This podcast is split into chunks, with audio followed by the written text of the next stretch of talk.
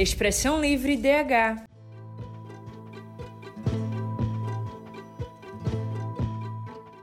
Olá, pessoal, sejam bem-vindos e bem-vindas. Meu nome é Angélica Jamur. E eu sou Lara Sá. Você está ouvindo o podcast Expressão Livre DH, uma produção dos estudantes de jornalismo da Universidade Católica de Pernambuco. O Expressão Livre DH é uma iniciativa da Escola de Educomunicação e Direitos Humanos, Educom DH, em parceria com a Cátedra Unesco Unicap de Direitos Humanos Dom Helder Câmara. Hoje, no nosso primeiro episódio, vamos falar de direitos humanos.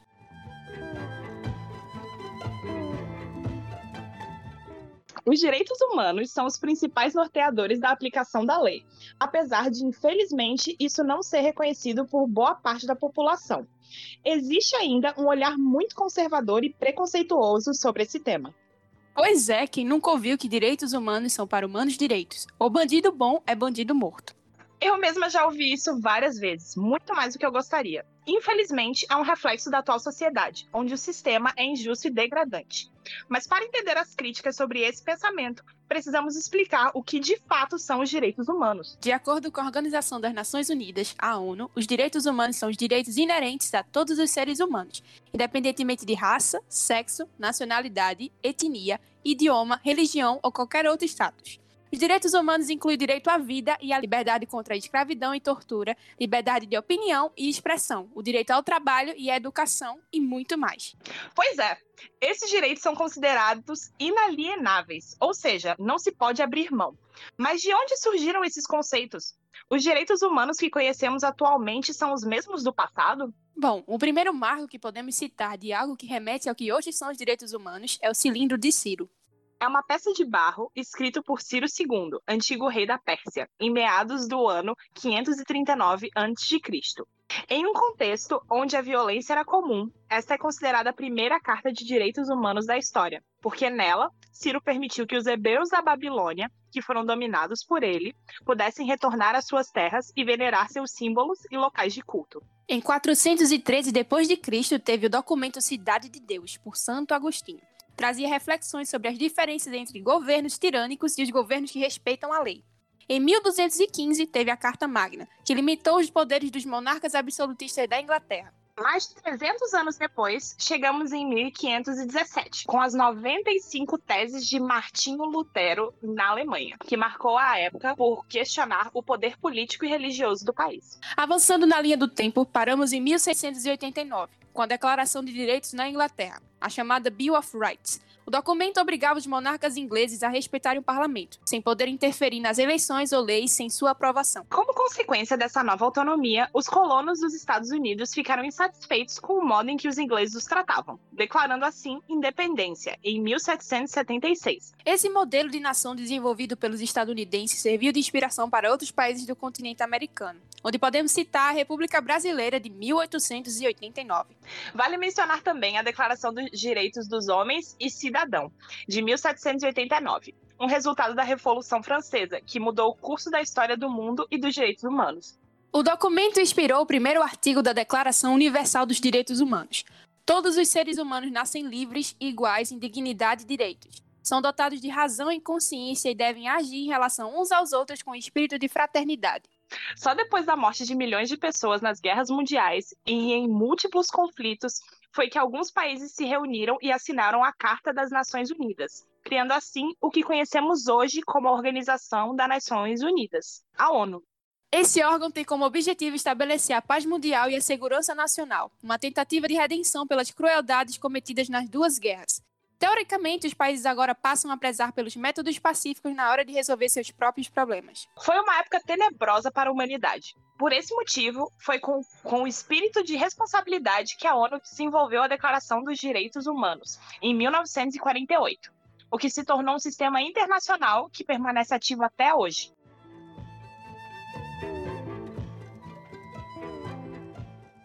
E qual é a importância dos direitos humanos? Para nos ajudar a responder essa e outras questões importantes sobre o tema, conversamos com a especialista em direitos humanos e presidenta da Comissão de Ética do Sindicato dos Jornalistas Profissionais de Pernambuco, Andréa Trigueiro.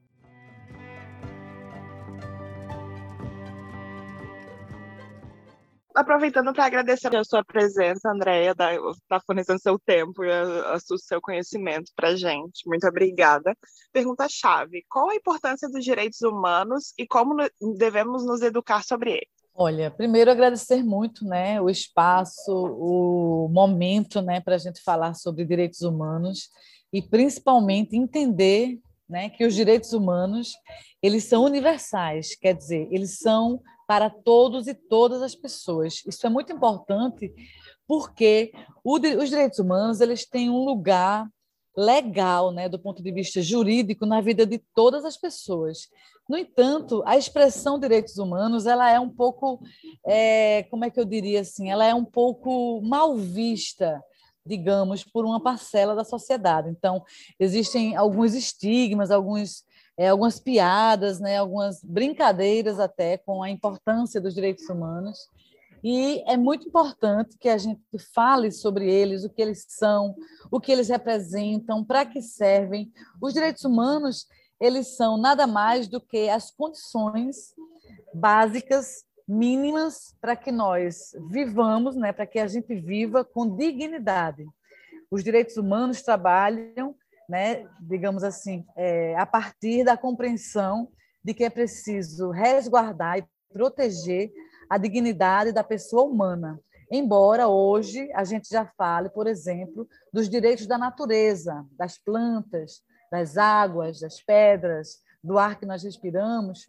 Então a gente já fala em direitos da natureza, mas mesmo assim, quando a gente fala nisso, quando a gente fala, por exemplo, do direito dos animais, ainda assim estamos né, como base de tudo, pensando na dignidade da pessoa humana. Então, a gente está falando de saúde, educação, moradia, transporte, alimentação, emprego e renda, cultura. A gente está falando de direitos que são garantidos, primeiro, na Constituição Federal do nosso país, que é a nossa lei maior, mas, ao mesmo tempo, em documentos internacionais né, que o Brasil assinou que foi elaborado por diversos países e quando o Brasil assina, ele se torna signatário, ou seja, ele afirma do ponto de vista assim oficial que ele vai seguir, ele vai cumprir aquilo que está é, definido naqueles documentos. Então existem vários documentos internacionais, tratados, convenções, acordos realizados entre diversos países para garantir direitos humanos. Então,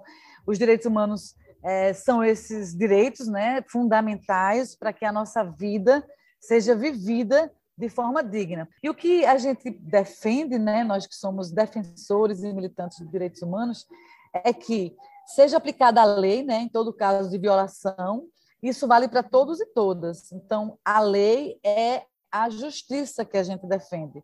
Vingança é outra coisa. Quando a gente pede o linchamento, né, mesmo que seja virtual, de alguma pessoa, a gente está em busca de uma vingança. Quando a gente trata o violador, cando né, as práticas discursivas ou até atitudinais não violadoras, a gente não está defendendo os direitos humanos. E os direitos humanos, como eu iniciei essa resposta, eles são universais e eles servem para todas as pessoas e devem ser protegidos e promovidos por nós que fazemos comunicação, que somos comunicadores. Né? Se a gente vai para o Código de Ética dos Jornalistas, por exemplo, defender os preceitos que estão na Declaração Universal dos Direitos Humanos é um dever nosso do jornalismo, é um dever de profissão. Nós temos hoje muitas pessoas que enxergam os direitos humanos de forma preconceituosa. Uma das frases mais clássicas é direitos humanos para humanos direitos. Na sua opinião, qual é o berço desse pensamento?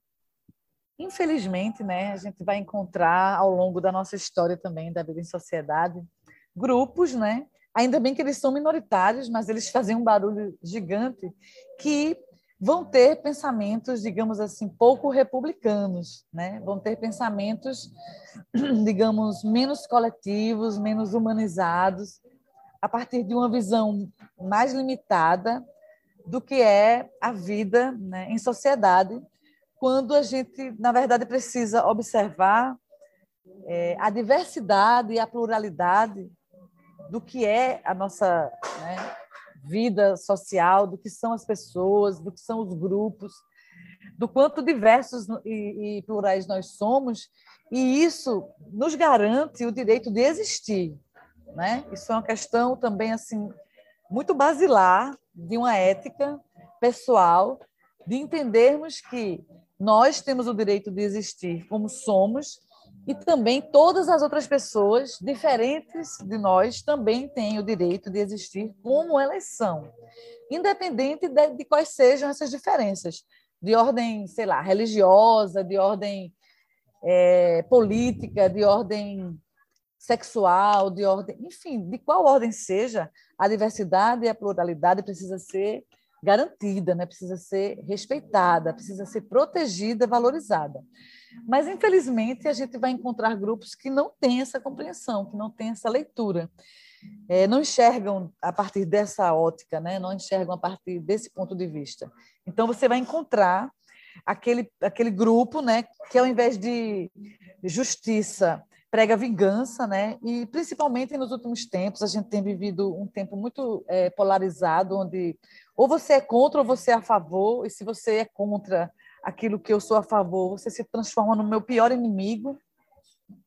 E ficou difícil, né, o diálogo, ficou difícil o diálogo amoroso, né, que Paulo Freire propõe, o diálogo dos diferentes, o diálogo da escuta e do acolhimento, onde o outro pode pensar diferente, ele pode pensar o oposto de mim, e isso não faz dele nem alguém melhor nem pior que eu, isso faz dele alguém diferente, que também tem o direito a essa expressão. Agora, óbvio que esse direito de liberdade de expressão, ele também não dá para a gente o direito de violar outros direitos. Então, em nome da liberdade de expressão, eu não posso ser xenofóbica, eu não posso ser LGBTfóbica, em nome da minha liberdade de expressão, eu não posso ser racista, eu não posso incitar a violência, eu não posso tratar as pessoas com desdém, principalmente se eu sou jornalista. Então, em nome é, da liberdade de expressão, eu preciso sim usar essa, esse direito para promover os outros direitos e não para violar os outros direitos. Então a gente chegou num ponto onde as pessoas se tornaram inimigas e se distanciaram muito umas das outras, e isso fez com que a gente acabasse não ouvindo mais o diferente e o divergente. A gente ficou dentro das nossas próprias bolhas, e aí a sociedade cybercultural acaba contribuindo muito né, para o que a gente vive hoje. Então, a gente vive nas nossas bolhas e furar essas bolhas é um desafio gigantesco, né? Conversar com o outro, descer da nossa torre e subir na torre do outro para ver a partir de como o outro vê também as coisas e ver também e sentir, não só ver, mas sentir como o outro sente a partir da outra torre, né? É um exercício democrático, respeitoso, amoroso, é muito importante para que a gente faça, principalmente nos dias de hoje, e, e, e, quando a gente fala de educação para os direitos humanos, isso é muito necessário. Então, eu não posso, por exemplo, é, eu não devo né, é, pregar que os direitos humanos eles são universais, ou seja, eles são para todos e todas, e, ao mesmo tempo, eu ter um discurso ou uma prática é, excludente, né, que exclui o outro, que faz com que o outro não se sinta também respeitado na sua dignidade.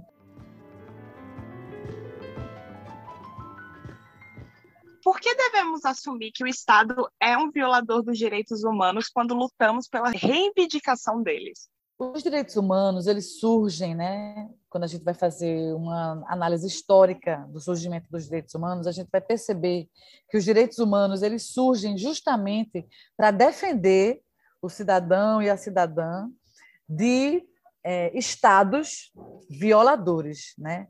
Período de guerra, Estado violando direitos humanos, assim, matando, torturando, estuprando né, as pessoas, as mulheres. E a gente começa a entender que, a partir já do seu surgimento, os direitos humanos eles existem para que o Estado seja impedido de cometer né, essas atrocidades contra os seus né, compatriotas. Então, os direitos humanos, eles existem, né? eles, eles nascem para isso, para evitar, para proteger nós, cidadãos e cidadãs, da, dos abusos cometidos pelos estados, pelo Estado. Né? E quando a gente fala de Estado, a gente está falando de Estado enquanto estrutura do governo federal, a gente fala do Estado enquanto estrutura do governo estadual e também do governo municipal. Então, via de regra, o Estado é o garantidor dos direitos humanos. Por isso que quando há uma violação, a gente vai chegar na responsabilização do Estado. Por exemplo, uma criança, um adolescente privado de liberdade numa das casas de acolhimento, suponhamos. Se aquela criança é torturada, ela está num, numa estrutura né, física do Estado, com servidores públicos né, do Estado que são pagos com dinheiro público para proteger a, a criança e o adolescente privado de liberdade. Então, quando a gente encontra uma violação assim, né, uma violência contra uma criança ou um adolescente privado de liberdade, a gente vai encontrar na outra ponta um Estado violador. Quando a gente tem meio milhão de brasileiros vítimas da Covid, né, sem que haja uma política pública de saúde que garanta a vacinação em massa, que garanta o isolamento, renda mínima, como outros países fizeram, a gente vai encontrar ali um Estado violador, porque é dever do Estado garantir, através das suas políticas públicas, toda a estrutura necessária para que os direitos sejam garantidos. O Estado, ele é, por lei, é a Constituição brasileira que vai dizer o Estado, né, por exemplo, é, educação é um direito de todos e é um dever do Estado, né? Saúde também e outros direitos que você vai encontrar assegurados na Constituição, que é uma carta né, que direciona todo o nosso sistema jurídico, e você vai encontrar em outros códigos, legislações, a lei mais específica, digamos assim, que vai, de fato, assim, de uma maneira mais prática e pragmática,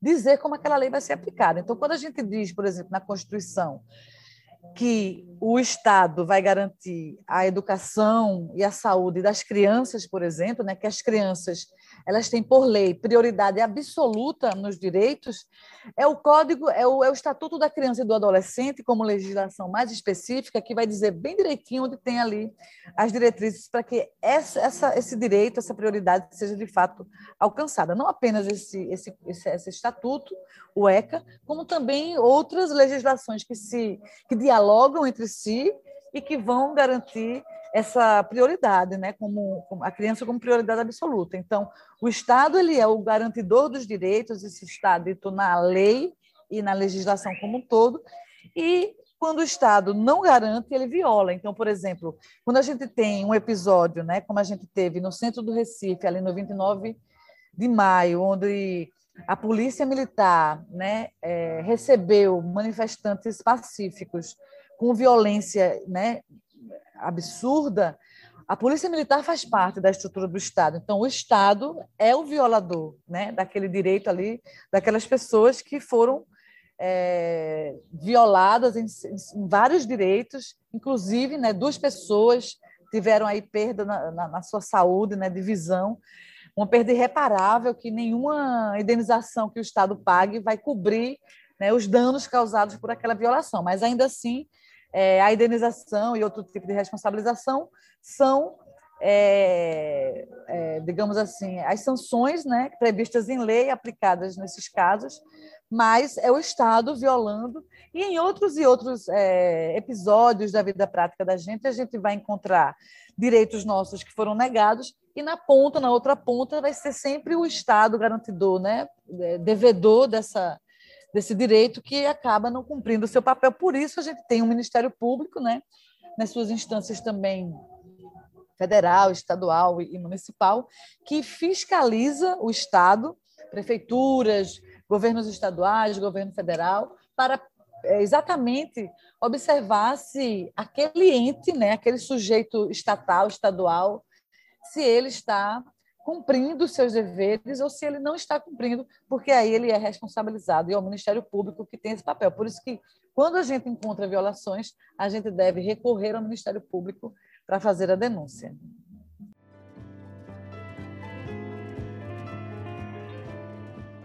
Segundo dados da Ouvidoria de Direitos Humanos aqui no Brasil, no ano de 2020 aconteceram 349 mil denúncias de violação aos direitos humanos. Além disso, mais de um milhão de violações foram registradas. Você que nos ouve, sabe quais são os principais meios em que podemos recorrer em casos de infrações desses direitos? Sobre isso, apresentamos agora o Dialogando, apresentado pelo advogado, cientista político e coordenador da cátedra Unesco Unicap de Direitos Humanos, Dom Helder Câmara, Manuel Moraes.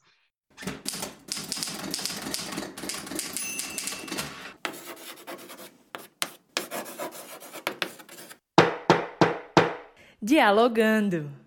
Quando ocorre grave violação de direitos humanos, nós devemos procurar a autoridade judiciária através de ações promovidas de forma coletiva pela Defensoria Pública da União ou pelo Ministério Público, quando não pela advocacia, não é de forma privada, mas atuando em rede, como no caso a partir da OAB, que tem comissões especiais, inclusive a Comissão de Direitos Humanos.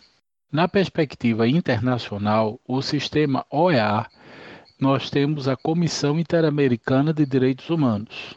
A comissão ela pode receber, a partir das suas relatorias especiais, é, denúncias de graves violações de direitos humanos, informes é, que serão analisados pelo coletivo de sete membros titulares da Comissão Interamericana e que pode estabelecer de medidas cautelares até a judicialização do caso na Corte Interamericana de Direitos Humanos, que seria o órgão máximo nas Américas no sentido de atuar conforme a Convenção Americana de Direitos Humanos, o Pacto São José da Costa Rica, e todos os direitos consagrados em tratados que foram produzidos pelo sistema OEA. Na esfera ONU, nós temos uma série de tratados de direitos humanos que são decorrentes da Declaração Universal de Direitos Humanos.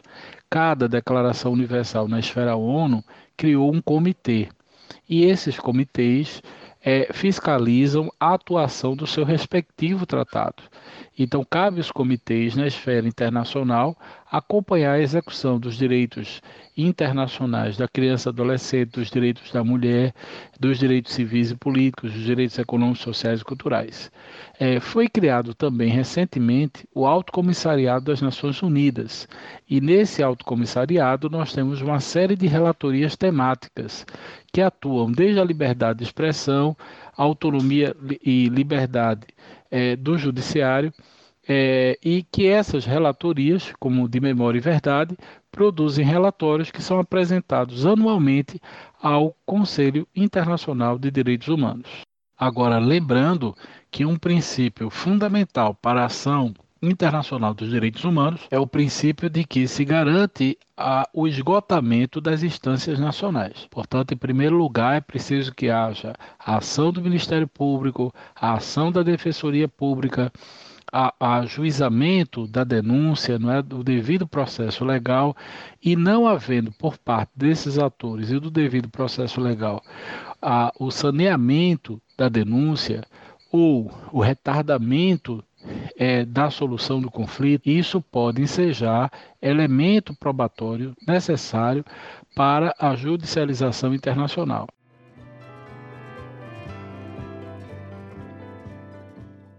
Manuel, agradecemos a sua participação. O que podemos dizer? Não importa de onde você vem, os direitos humanos são para todos.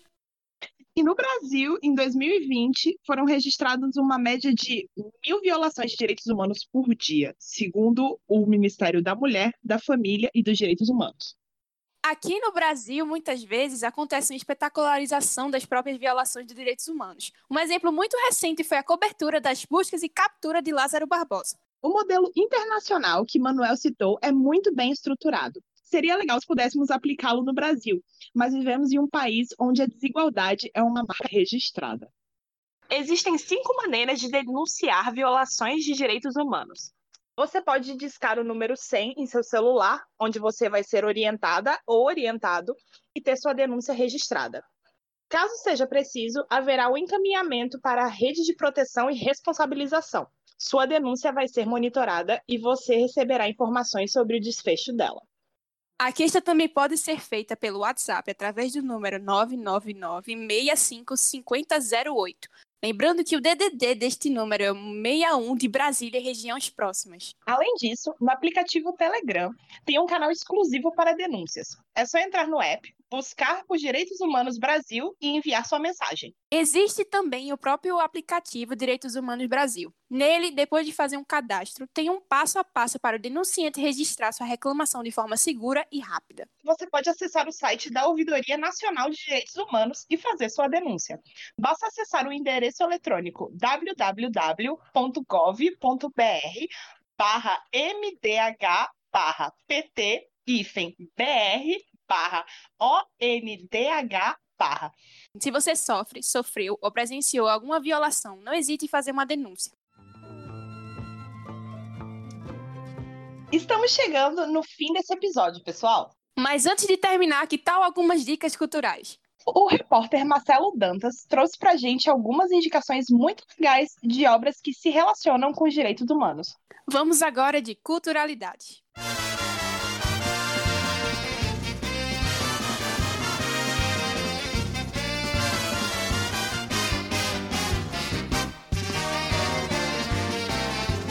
Culturalidades. Olá, ouvintes, eu sou Marcelo Dantas e esse é o Culturalidades. Vou trazer hoje para vocês duas indicações de produções artísticas que se relacionam com o tema direitos humanos. Para começar, uma música do cantor Caio Prado, do Rio de Janeiro, chamada Não Recomendado. Sim, eu a recomendo. A recomendo por trazer a pressão da sociedade em não nos deixar ser quem de fato somos, por não seguirmos o modelo que nos é imposto. Isso fica perceptível no trecho. A placa de censura no meu rosto diz não recomendado à sociedade. A tarja de conforto no meu corpo diz não recomendado à sociedade. A letra da música caminha muito bem com a sonoridade e principalmente com a bela voz de Caio Prado, e chega a um ponto em que conclama falas, infelizmente tão comuns, quando dizem pervertido, mal amado, menino malvado, muito cuidado, má influência, péssima aparência, menino indecente, viado. A segunda indicação é o livro de poesias Miró até agora, de Miró na Moribeca, publicado pela CEP Editora, que reúne os livros escritos por Miró ao longo da sua trajetória poética.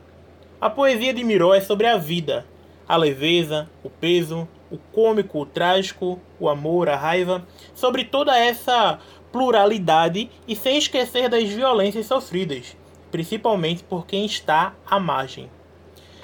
Vamos acompanhar notícia de última hora.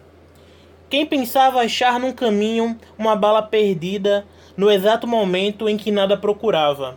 É, ouvintes. A notícia é de um poema que é vivido a toda hora.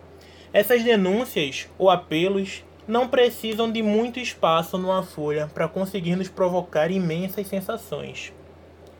Nas estradas de Campo Limpo. Seu pai no volante do caminhão, Maria Zefinha do lado, encantada, olhando as bancas de revistas.